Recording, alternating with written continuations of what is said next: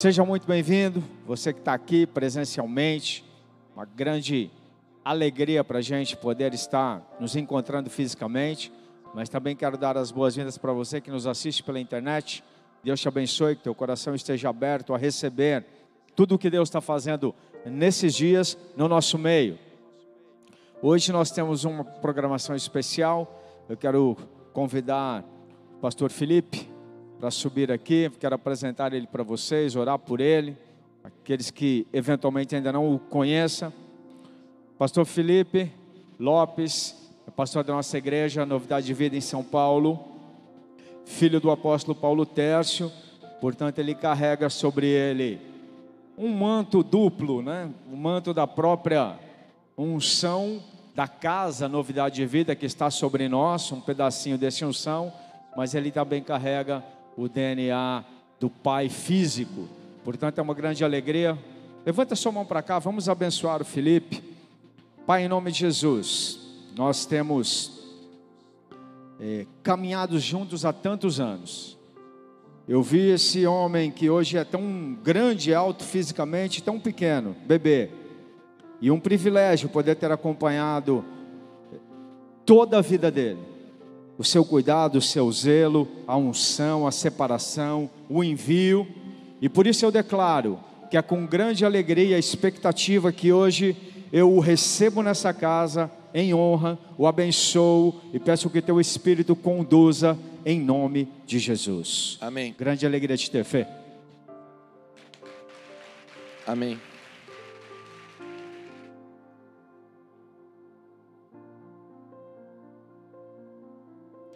Boa tarde.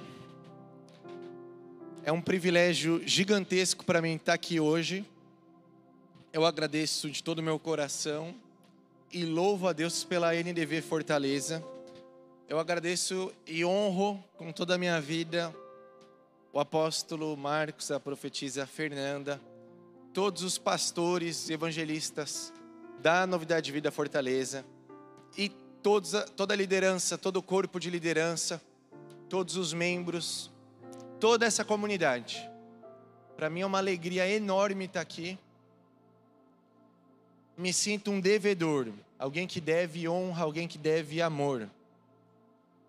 Eu também louvo a Deus pela sua vida, você que enviou uma mensagem, você que enviou alguma informação lá em setembro do ano passado, quando o apóstolo Paulo Tércio veio a falecer. Você que chorou conosco, você que orou por nossa família e igreja. Muito obrigado. Obrigado por estar conosco nesse momento. Obrigado por abençoar nossas vidas, mesmo que à distância. Eu acredito que metade do ministério do meu pai, da vocação dele, ou do coração dele, estava aqui, com você, aqui na NDV Fortaleza. Você é líder, você é pastor, você é membro, você que o conheceu. Então, eu louvo muito a Deus pela sua vida, por todas essas orações. Lá em São Paulo a gente segue firme, a gente está muito feliz porque o apóstolo Paulo Tércio já está num lugar muito melhor. Ele está no lugar que a gente queria estar tá hoje. Vamos ser bem sinceros? Não dá para a gente pecar por, com inveja dele, mas ele está onde a gente queria estar. Tá. Então, ele completou a carreira e a gente fica muito feliz. E eu estou torcendo muito e orando muito. Acredito que a profetisa Marta também. Para que assim como em São Paulo existe uma geração que precisa levar uma bandeira, um legado para frente, para que aqui em Fortaleza você também carregue esse legado que o apóstolo Marcos e a profetisa Fernanda estruturaram. Estou torcendo muito Sabe aquela corrida que não é uma corrida de 100 metros, é uma corrida em conjunto. Cinco pessoas correm juntas. Estou torcendo muito por você, para que você pegue o bastão e que você leve ele o bastão para frente. Em nome de Jesus. O apóstolo Marcos pediu para mim compartilhar algo sobre identidade, sobre propósito. Então eu vou fazer uma oração e vou abrir a palavra de Deus com você. Pai amado, no nome de Jesus, nós te louvamos. Nós estamos aqui na tua presença de uma maneira tão boa, tão agradável, e a gente te louva. com todo o nosso coração. E eu quero te pedir, Pai, que através dessa palavra, de uma pessoa tão simples como eu, de uma pessoa, Pai, tão limitada como eu, que o Senhor possa falar ao coração de cada pessoa que está aqui. Que o Senhor possa tocar no mais profundo, Pai. Nessa região que eu, ainda que eu fosse muito persuasivo, não conseguiria entrar. No mais profundo da alma, do coração, ali no espírito, Deus. Eu quero pedir que através da Sua palavra, que através do Teu espírito, Senhor entre, penetre nos corações de cada um de nós nessa noite, Pai. Que o Senhor se manifeste, Deus. Que o Senhor fale conosco, Pai. Que a gente veio se reunir na tua casa. A gente veio se reunir para crescer no Senhor. Jesus, tu és o centro de tudo. E seja o centro de tudo nesses próximos minutos, através dessa palavra. Mude nossa vida, edifique a nossa vida, transforme a nossa vida, dê um destino, um propósito para a nossa vida fortaleça a nossa identidade, no nome de Jesus, amém, amém, amém, amém. O Evangelho de João, capítulo 14, eu vou ler do versículo 1 ao versículo 12. Vamos lá. Acho que está na NVI mesmo. Tá, tá na versão NVI. Acompanhe comigo que eu vou ler 12 versículos, tá bom? Isso daqui é a palavra de Deus diretamente para a gente. Não se perturbe o coração de vocês. Creiam em Deus, creiam também em mim. Na casa de meu pai há muitos aposentos. Se não fosse assim, eu lhes teria dito: Vou preparar-lhes um lugar. Se eu for e lhes preparar lugar, voltarei e os levarei para mim para que vocês estejam onde eu estiver. Vocês conhecem o caminho para onde eu vou. Pera lá. Jesus virou para os discípulos e disse: Não fique perturbado, não fique ansioso, não, fica perdi, não fique perdido. Aí ele fala assim: Acredite em mim. Jesus falando para um grupo de pessoas que conhecia ele há três anos já, que andava junto. Aí ele diz assim: na casa do meu pai tem muito quarto, tem muita casa, tem muito aposento. Eu vou lá preparar um lugar para você e tem espaço. E ele diz assim: Vocês já sabem para onde eu estou indo, e o caminho, ó como está escrito: Vocês conhecem o caminho para onde vou. Então Jesus está virando para mim e para você e está dizendo: fica tranquilo, não viva uma vida perturbada. Nem se alguém morrer, nem se vier a maior crise do mundo, e nem se vier a pandemia do Covid. Nem se você ver sua casa, sua família e todos seus bens se perderem. Calma lá, pé no chão. Eu vou preparar um lugar, eu vou voltar. Vou preparar um quarto, uma casa, um aposento para você. É Deus dizendo, Jesus é Deus. O próprio Deus parou tudo que ele estava fazendo. Ele parou toda a essência de quem ele é para que, querer construir uma família de pessoas como eu e você. Ele parou tudo para fazer a criação do mundo, do universo dos astros, da terra, do céu, do profundo da terra. Ele parou tudo para construir tudo isso e para gerar eu e você, para criar eu e você. E ele cria a gente, a gente se perde no pecado. A gente se perde no nosso próprio pecado. O que, que é isso? A gente se perde no nosso orgulho. A gente se perde na nossa, no nosso egoísmo. A gente se perde porque a gente peca e fica com escama na nossa visão, a gente não enxerga direito a vontade de Deus. Mas Deus virou para nós, seres humanos, e falou: pera lá. Deus tem um plano de salvação para toda a humanidade. A humanidade não está perdida. Jesus é o caminho. Não tem um ser humano só que você possa olhar e falar: esse está perdido. para não falar outra coisa. Não tem. Por quê? Porque Jesus é o caminho. E Ele está aqui, está disposto, à disposição de todos os tipos de pessoas em qualquer lugar do mundo. Talvez exista uma pessoa hoje que está numa condição que a gente não consegue nem imaginar. Pior do que a pior que a gente imagina. Mas Jesus tem solução. Ele é o Criador da terra, do céu. Ele é o meu e o seu Criador. A gente tem raiz. A gente tem fonte. A humanidade, a humanidade não está perdida. E quando Jesus vem trazer a salvação, os discípulos acompanham ele, né? Os apóstolos. E ele diz: Ó, nem vocês que já me conheceram, fiquem perturbados, não. Pé no chão, calma lá. Por quê? Porque vocês conhecem o caminho para onde eu vou. Aí, gente, aí é fantástico. Por favor, presta atenção nesse, nesse texto. Disse-lhe Tomé. Já vem a dúvida, né? O Tomé é eu e você. Senhor, eu não sei para onde você vai, não. Como então eu posso saber o caminho? Porque Jesus disse: Você conhece o caminho, fica tranquilo. Eu não sei, eu não sei. Versículo 6. Jesus respondeu: Eu sou o caminho, a verdade e a vida. Ninguém vem ao Pai a não ser por mim. Se vocês realmente me conhecessem, conheceriam meu Pai.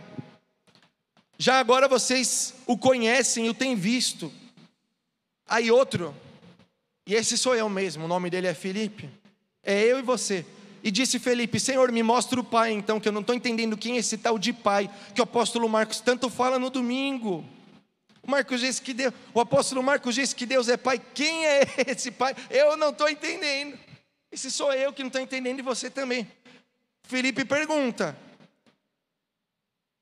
Me mostra o Pai, isso basta para mim? E Jesus responde: Você, Felipe, não me conhece.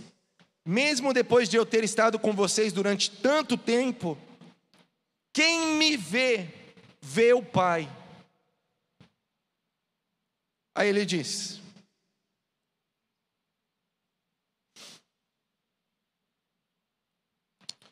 Você não crê que eu estou no Pai e que o Pai está em mim? As palavras que eu lhes digo não são apenas minhas, pelo contrário, o Pai que vive em mim está realizando a sua obra. Creiam em mim quando digo que estou no Pai e que o Pai está em mim ou pelo menos creiam por causa das mesmas obras. Digo-lhes a verdade: aquele que crê em mim fará as obras que eu tenho feito, que eu tenho realizado, fará coisas ainda maiores do que estas, porque eu estou indo para o Pai. A chave aqui, tanto Tomé quanto Felipe, eu e você perguntamos: Eu não sei para onde o Senhor vai, me mostra o caminho? Jesus disse: Eu sou o caminho, a verdade e a vida. Ninguém vem ao Pai a não ser por mim. Sabe o que é fantástico? É que muita gente segue um conceito, muita gente segue um influenciador, muita gente segue um político, muita gente segue um estudo, muita gente segue uma ideia. Agora, Jesus é fantástico. Por quê?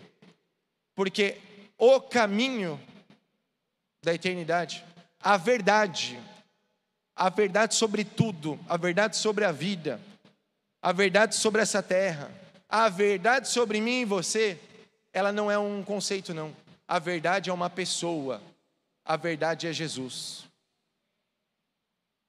Se você deseja a verdade, a verdade é uma pessoa ela é Jesus. Você pode buscar em todos os caminhos que você ainda não buscou, você não vai encontrar a verdade. Só se você encontrar uma pessoa que se chama Jesus. O próprio Deus essa pessoa que Deus é, Deus Pai, Deus Filho Deus Espírito, Ele é a verdade. A verdade está acessível para você através desse livro, através dessa igreja, através da comunhão, da comunhão, gente. Se é difícil para você essa palavra, da amizade, do relacionamento de quem está aqui. A verdade é muito acessível. Se você estiver perturbado hoje, se você estiver meio perdidinho, se você tiver com alguma dor aí que está complicado de superar, eu vou, eu vou repetir. A verdade é uma pessoa e ela está acessível para você. Tá fácil. Olha, olha a distância. Olha a distância entre eu e você. É, tá aqui a verdade. E o tema que eu vou trazer hoje é identidade de filho. Quando eu estou dizendo identidade de filho, eu estou dizendo sobre identidade de um filho de Deus.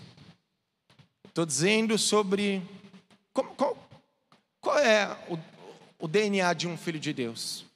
E assim, tem tanta coisa para a gente falar, o apóstolo Marcos está trazendo tantas coisas tão lindas sobre isso, que eu escolhi sete motivações de um filho de Deus. Vamos lá.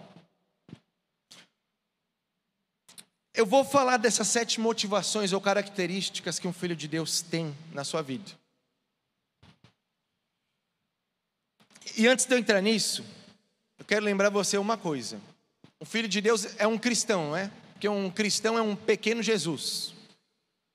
Lá na igreja primitiva, há dois mil anos atrás, lá em Jerusalém, há dois mil anos atrás, e depois em Antioquia, eu não sei nem se você tem noção de onde é isso, ali para cima de Jerusalém,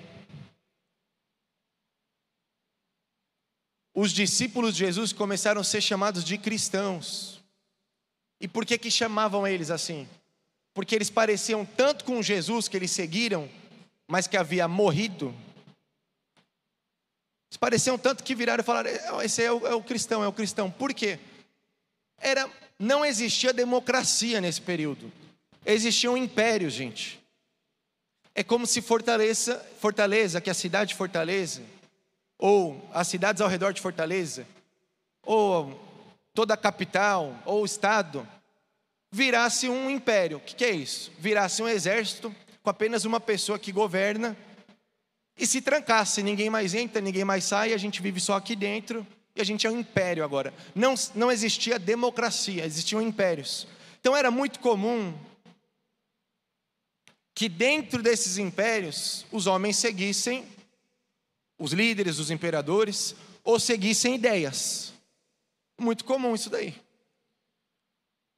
O que é poderoso é que dentro desse período de impérios e de guerras e de conflitos, Jesus veio. Ele veio no período do Império Romano. Foram os soldados romanos que mataram Jesus, não, não, foi, não foi? Não foi isso? Era eles que escolhiam as leis, tudo era do jeito deles. Agora, o que é, o que é muito chave aqui? Dentro disso, todo, muita gente que era mais inteligente estudava, seguia filósofos. Por que, que eu vou falar isso? Só para você entender uma coisa. Um apontava para o outro e falava: Ah, esse daí, esse daí é, é o seguidor do Nero. Esse outro é o seguidor de tal pensador.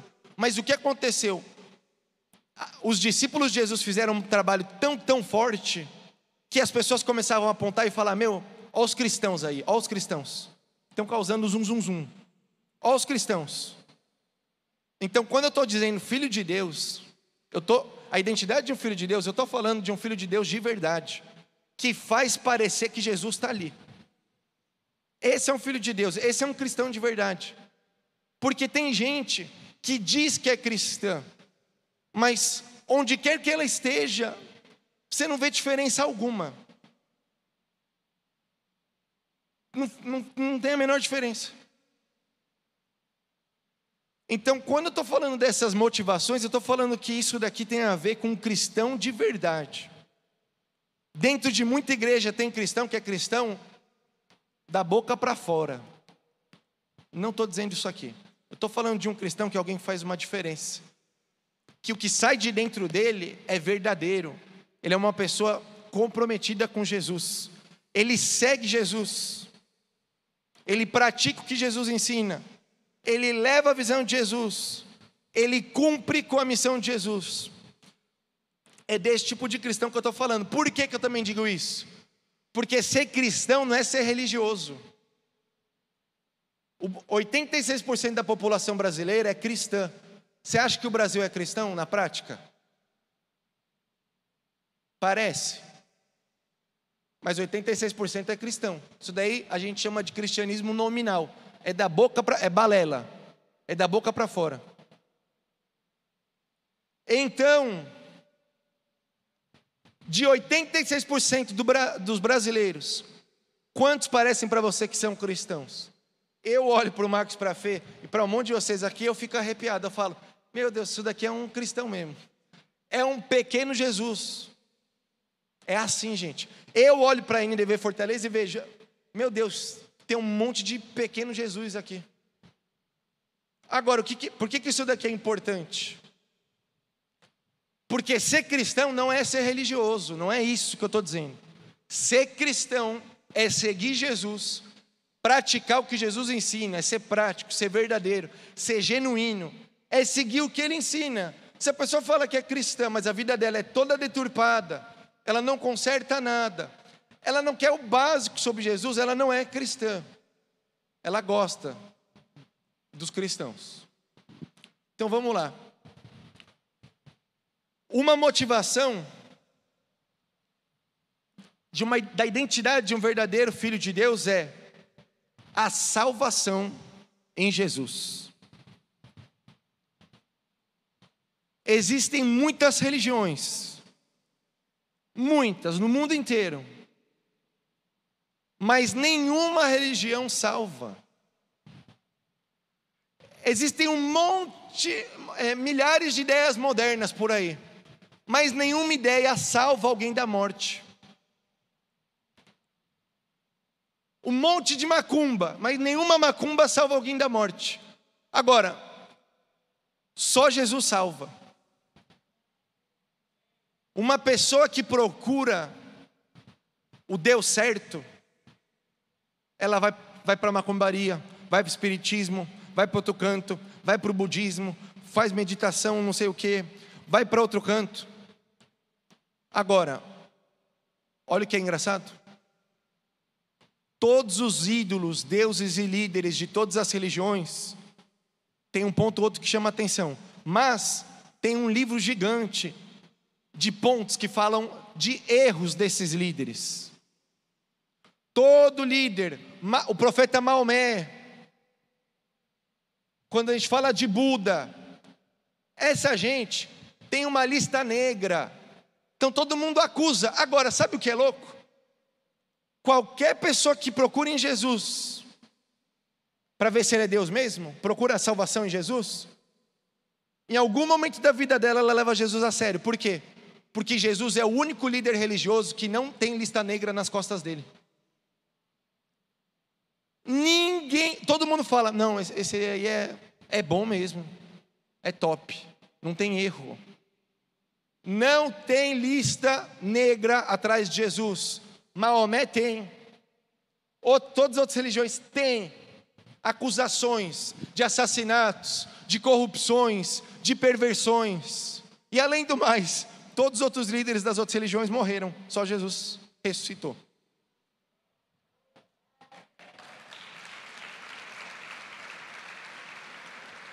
Então o que é muito impressionante é só Jesus propõe salvação. Só Jesus é um líder irrepreensível. Alguém pode não crer que ele ressuscitou porque não teve experiência com ele, mas a pessoa leva ele a sério.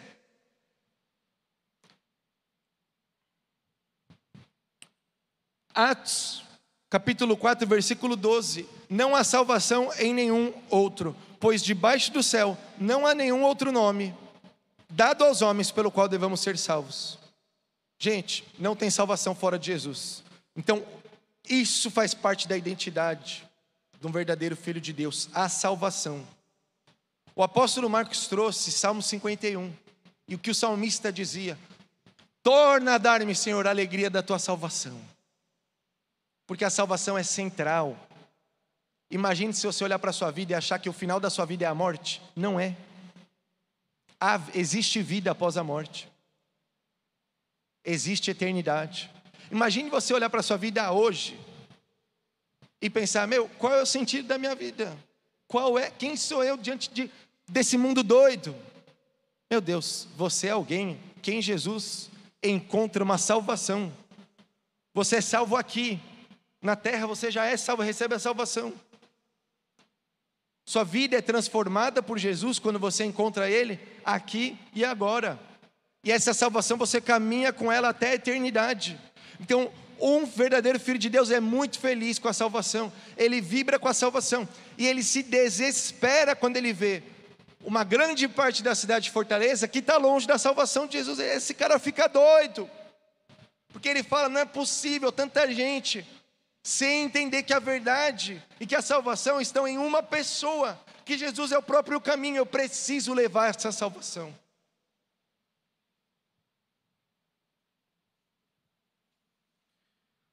Ponto 2: Jesus perdoa como ninguém.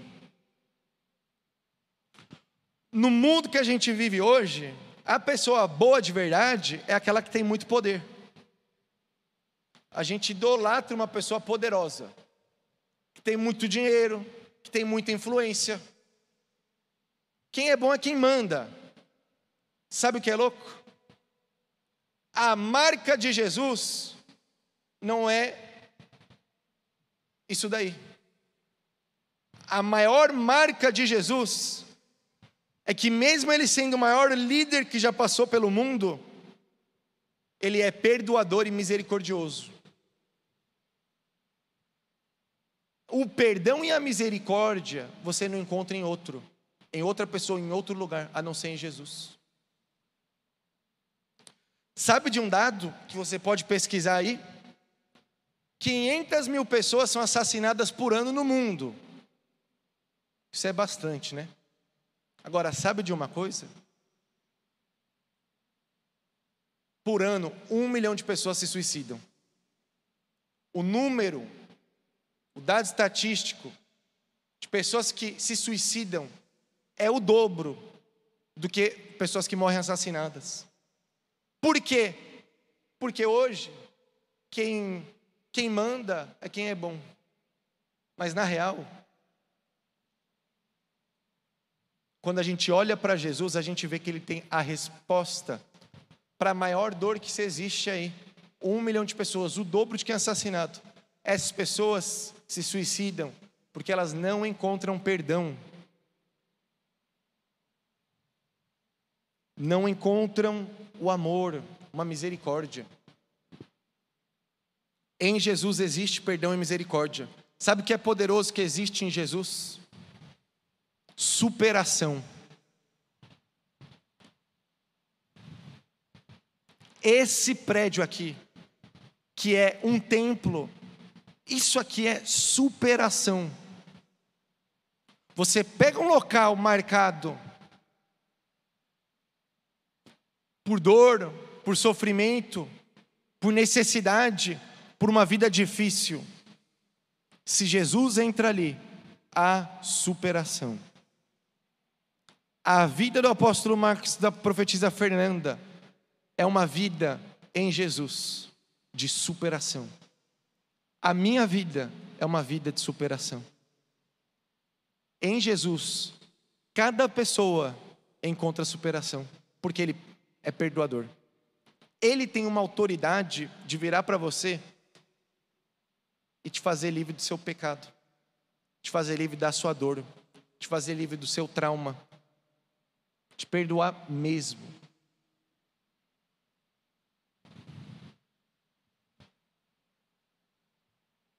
O que massacra as pessoas por dentro, o que define a agressividade de uma pessoa, O que faz que alguém seja bem agressivo, alguém carregue dor consigo, uma pessoa carregue luxúria, dores de uma vida com prostituição. O que, o que define essa pessoa dessa forma é a falta do perdão, é falta de misericórdia, falta de superação. E Jesus é quem tem autoridade de perdoar. Ele dá a mão e levanta. A pessoa que não merece nada, ele levanta, ele restaura.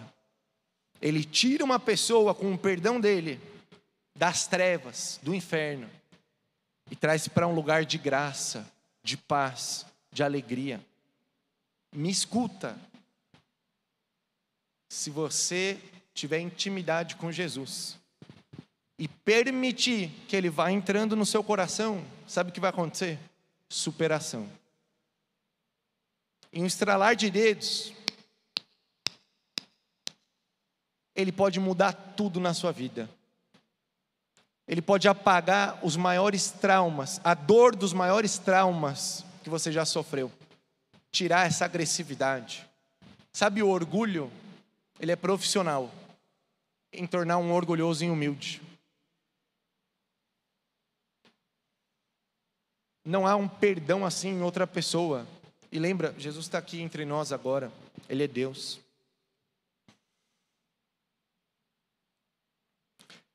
o perdão de Jesus é muito, muito, muito maior do que, um, do que uma religião, gente.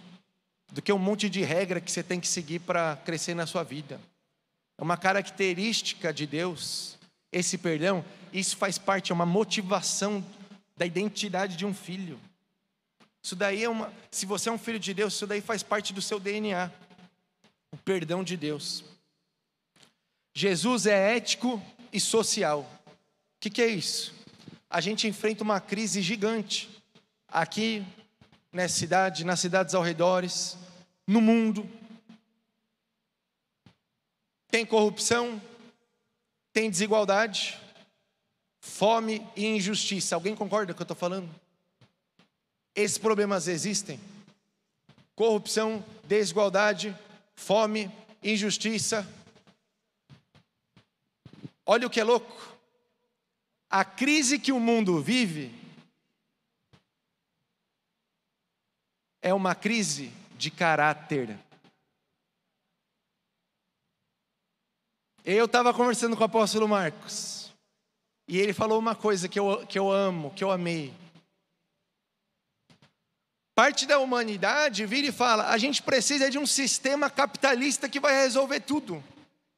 Outra parte fala, a gente precisa de um sistema socialista, porque o capitalista não funciona. Pera lá. Tanto no capitalismo quanto no socialismo não há plenitude. Embora eu, pessoalmente, e acho que o apóstolo Marcos concorda comigo, a profetisa Fernanda e alguns aqui. Se você não concorda, também não, não tem problema com você, nenhum problema. O capitalismo fez muito melhor para o mundo do que o socialismo. Mas eu não estou aqui para pregar ideologia. Porque o mundo enriqueceu mais com o capitalismo. De uma forma geral. A fome diminui. Mas o que eu estou dizendo aqui? O problema do mundo não é um sistema. O problema do mundo é um problema de caráter, de pessoas. Dá para achar o melhor sistema que existe, mas, mas ninguém vai achar. Porque o problema do mundo é a falta do reino de Deus, é a falta de Jesus no coração dos homens, são eles que erram. A superação completa para o mundo em Jesus, a salvação. Tanto no mercado quanto na política, sempre você vai ter problema, porque o problema está na pessoa. Agora, em Jesus, o que a gente tem? Uma referência, um padrão daquilo que é certo. A gente tem fome e sede de justiça, porque Jesus pega uma pessoa que errou que tem um monte de problema, e ele a perdoa, e ele a restaura, e ele a salva. E logo em seguida, essa pessoa encontra em Jesus parâmetros do que é bom para ela. E isso influencia totalmente no mundo. Porque ela vai fazer total diferença. Porque uma pessoa que vive em santidade, para a glória de Deus, ela muda o mundo. Ela impacta e muda as coisas. Quem é um discípulo de Jesus, quem é um filho de Deus, essa pessoa tem referência, tem uma vida saudável. Ela, ela, ela sabe disso.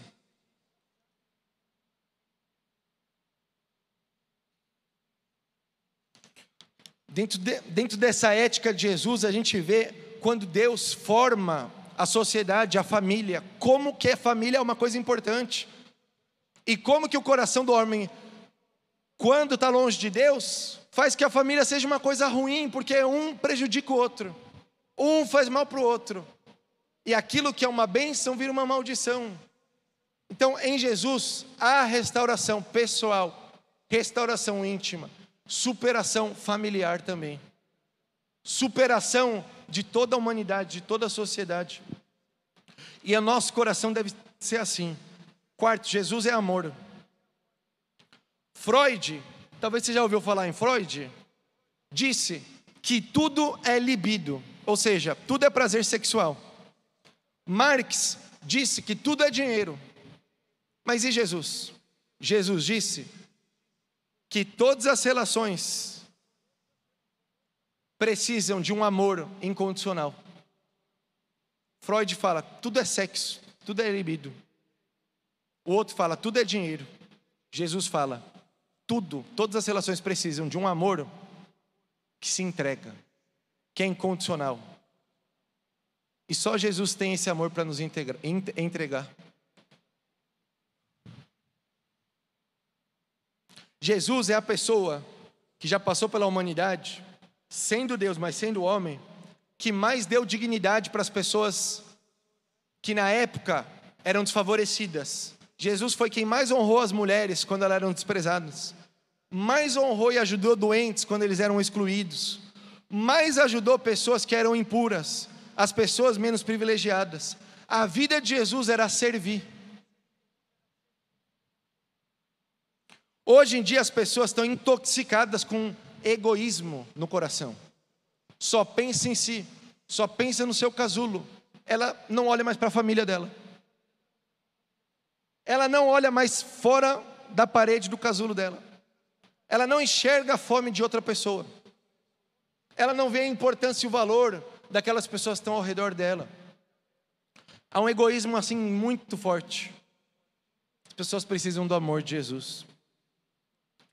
Não tem ninguém que fez tanta ação social como Jesus e os discípulos de Jesus. A maioria dos hospitais bons que surgiram no nosso mundo aqui foram por causa de Jesus. Foram por meio de cristãos que queriam ajudar enfermos. A maioria da medicina vem dos ensinos de Jesus. Quinto, Jesus é liberdade.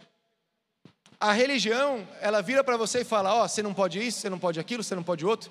Ela monta uma caixa quadrada de ferro e te prende. Jesus vira para você e te faz um convite. Ele te dá liberdade, ele não te prende. Jesus nunca forçou a barra para ninguém. Procura no Evangelho, ele não ficou forçando a barra, ele não passou do ponto. Jesus é incrível, minha gente. Não existe um filho de Deus ou um discípulo de Jesus no atacado só no individual. Ninguém é discípulo de Jesus no atacado. É no individual. É no íntimo.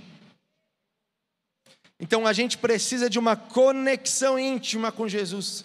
Jesus disse que ele é manso e humilde de coração e que todo mundo que estiver cansado e sobrecarregado tem que vir para ele, porque ele tem amor, ele tem perdão, salvação e ele tem liberdade.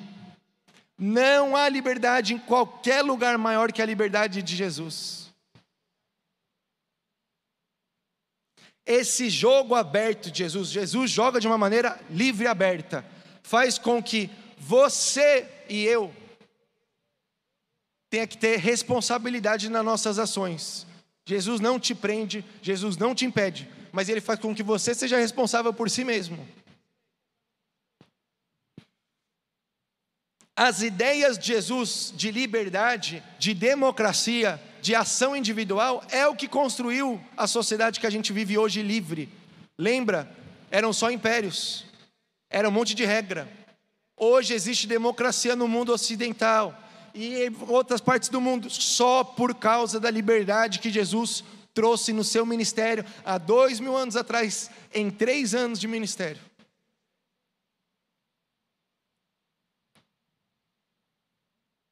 É só por isso que tem liberdade. Quanto mais presente as ideias de Jesus estiveram ao longo da história, mais progresso houve na humanidade. Surgiu revoluções, progresso, união, liberdade. Hoje a mulher está sendo mais valorizada. Hoje os enfermos têm sido valorizados. Todas as pessoas que passam uma necessidade têm sido mais valorizadas na humanidade. Por quê? Por uma ideia de Jesus de liberdade. Sexto, muitos religiosos exageram, eles são alienantes. O que, que essa gente faz? Um monte de religioso faz o quê? Pensa que a espiritualidade dele faz com que ele seja melhor que alguém. Ser um filho de Deus não faz com que a gente pense que a gente é maior que alguém. Ser religioso faz que a gente pense que a gente é maior que alguém. Não seja religioso, seja um filho de Deus. Você não é maior que alguém. Eu não sou maior que alguém, porque eu sou um porque eu tenho uma vida com Deus. Não, muito pelo contrário, eu preciso servir alguém. Porque eu conheço Jesus. Porque ele me torna livre, ele me inspira. Há uma coisa que é fundamental, que não é nem esse desenho que está aí, que eu acho que talvez eu não fale muito dele. Acho que não. Mas que eu quero te falar. Jesus e a espiritualidade equilibrada quero te falar uma coisa. Não há espiritualidade no mundo mais saudável do que a espiritualidade com Jesus. E Jesus nos dá uma coisa que é tudo que eu queria falar. Ele nos dá proximidade com Ele, intimidade. Nas religiões você não tem proximidade e intimidade com algum Deus porque Jesus é verdadeiro, Salvador. E aí, Felipe? Deus é Deus. Deus criou tudo que existe. Os cientistas tentam entender até hoje o corpo humano. Veio um vírus estranho. Eles já não conseguiram criar vacina a tempo. Agora, Deus é quem criou cada parte do nosso corpo e toda a humanidade. Ele é infinitamente criativo, poderoso. Mas olha que, que insano. Ele controla o movimento do sol com a terra. Para a gente ter essa. Alguém aqui gosta de praia? Levanta a mão aí se alguém gosta. Alguém gosta de, de rede com água de coco? Alguém gosta de uma piscina? De praticar algum esporte? De ter amigos? tudo que existe. Alguém gosta de sexo? Eu, tô, eu vou embora. Ninguém levantou a mão? O que está acontecendo, gente? Alguém gosta de sexo? Alguém gosta de comida? Tudo que existe, Deus criou para que a gente viva aqui com essas coisas, gente. Agora pensa que louco, Deus é Deus, Ele criou isso e usou o homem para ajudar a manter as coisas. Agora, olha que coisa louca. Deus é Deus, mas o apóstolo Marcos está falando uma coisa aqui, gente. Tem que entrar no nosso coração, lá dentro. Deus é Deus, faz o impossível, mas Deus é Pai. E, a, e o equilíbrio de, uma, de um cristão de verdade é o seguinte: Deus é Deus, mas para esse filho de Deus, Deus é Pai há paternidade, há proximidade, há intimidade com Deus, isso existe. Você não está sozinho. Você não está sozinho, você não é órfão. Você não está sem direção, sem parâmetro. Você não está jogado em algum lugar para viver cheio de dor. Você não precisa levar seus traumas, suas dores, agressividade para o resto da vida. Não precisa levar falta de perdão, segurar rancor no coração para o resto da vida aí por dentro. Você não precisa viver preso, porque em Jesus há salvação, liberdade, amor, perdão e muito mais, porque em Jesus, através dele, há a paternidade de Deus, intimidade com Deus, relacionamento. Você pode crescer muito na sua intimidade com Deus, seu relacionamento com Ele. Imagine, quem criou tudo isso pode ser íntimo nosso. Ele sabe de toda a sua vida e quer te ajudar em todas as suas decisões, em todos os seus caminhos. Deus é Pai. Isso aqui é uma diferença, gente, gigante. a gente precisa orar para isso daí entrar no nosso coração, para mudar a nossa vida. A gente tem que ter Deus ainda mais presente em todo o nosso coração, nas nossas decisões, no nosso dia a dia. Existem pessoas que decoram preces, mas há pessoas que experimentam, experimentam o amor de Deus. Há pessoas que rezam porque decoraram uma reza, mas há pessoas que vivem, experimentam, se alegram no amor de Deus, na relação íntima com Deus.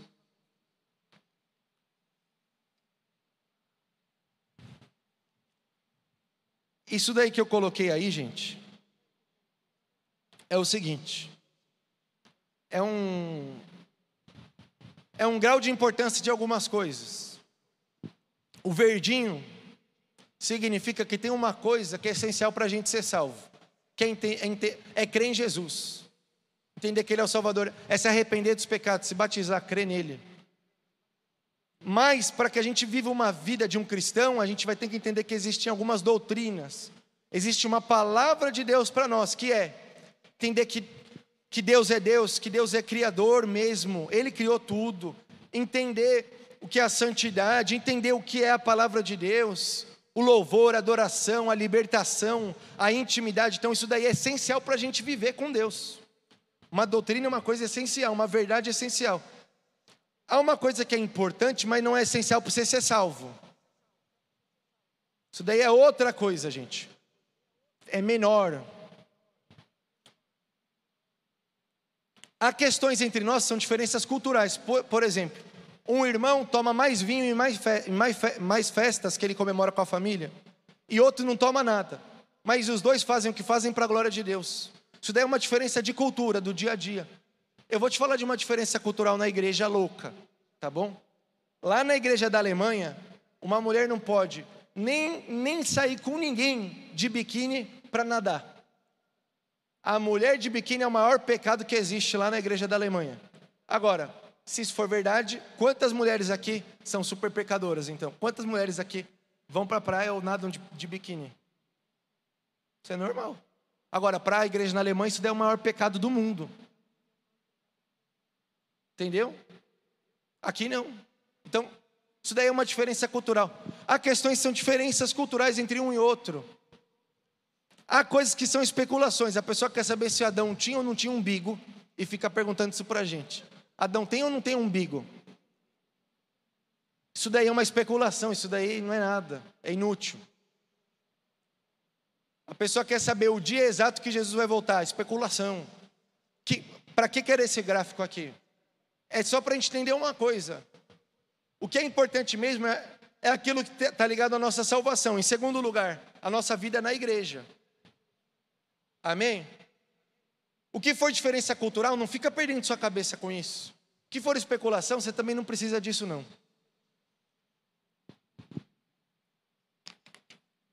Sétimo ponto. Jesus venceu a morte. O mundo sofre.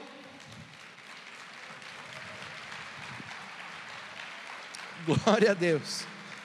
O mundo sofre com medo da morte, as pessoas têm medo de morrer, o Covid está aí, vai matar. To... A pessoa sofre, sofre, sofre. Antigamente, há umas três, quatro gerações para trás, a pessoa morria, o avô morria na casa dele, todo mundo via ele morrer. Via se ele estava meio tentando sorrir, falando que amava, estava tava chorando, estava com medo. De um período para cá, as pessoas escondem quem morre. Tranca numa sala, ninguém vê, vai morrer. Isso é coisa feia, a pessoa tem medo da morte. Não, era, não é assim sempre. Isso é de hoje.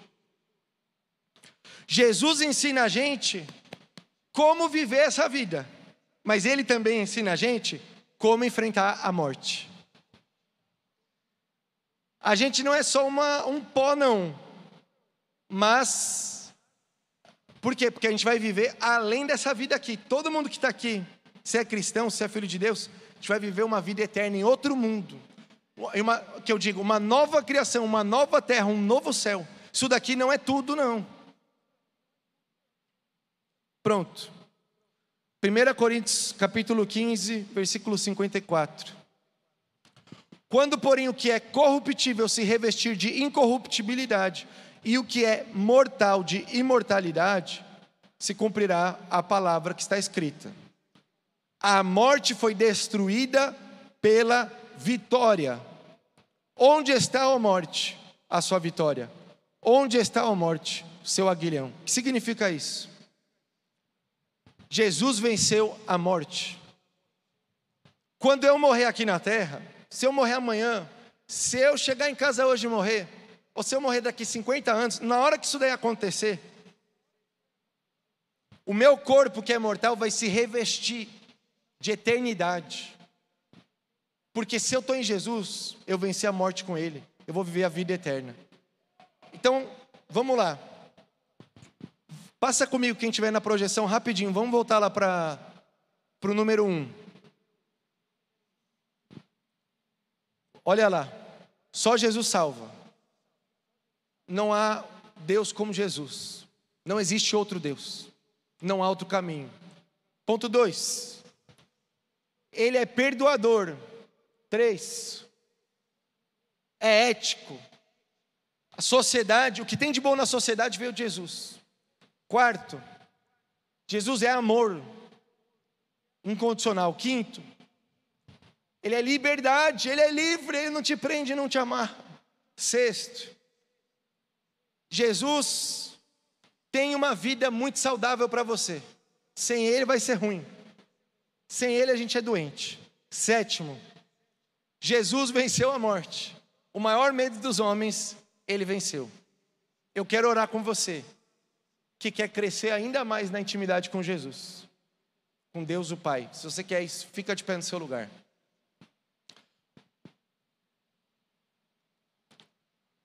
Se você puder fechar seus olhos. Pai amado, no nome de Jesus, eu oro que o nosso coração se abra para a tua paternidade. Se você puder repetir comigo, se você quiser repetir uma oração para eu te ajudar. Repete. Senão, se você quiser orar, faz sua oração. E eu vou fazer uma oração, quem quiser repetir. Diga assim: Pai amado, voluntariamente, eu solto as travas que me impedem de crescer na tua paternidade. O medo, as dores, os traumas, eu quero a tua paternidade. Eu quero intimidade. E se você, ó, se você quer mesmo isso, aí você repete comigo com muita vontade no seu coração e verdade. Diga assim: Senhor Jesus, eu quero crescer em intimidade contigo. Eu me comprometo, Deus, em me esforçar mas eu peço que nesse minuto, o teu espírito me encha, toque o meu coração e transforme a minha vida. Eu não quero ser o mesmo, eu quero ser um pequeno Cristo, eu não quero ser eu mesmo, eu quero ser Sua vontade para mim.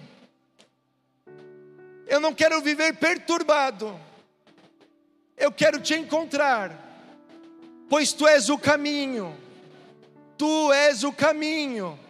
Agora não precisa mais repetir, eu vou orar por você. Se você quer crescer em Deus, fecha seus olhos, abre suas mãos ou levanta suas mãos e recebe essa oração.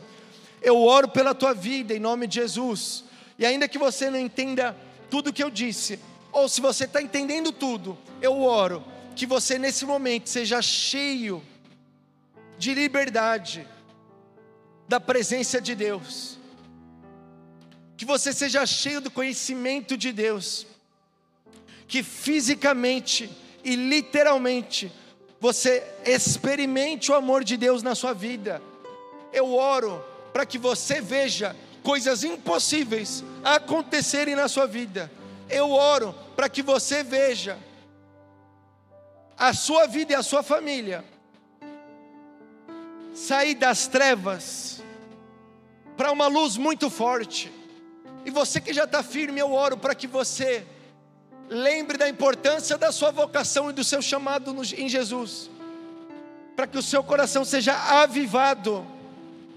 Há uma, a metade ou mais de uma metade da cidade de Fortaleza e ao redor chorando, porque não conhece a salvação.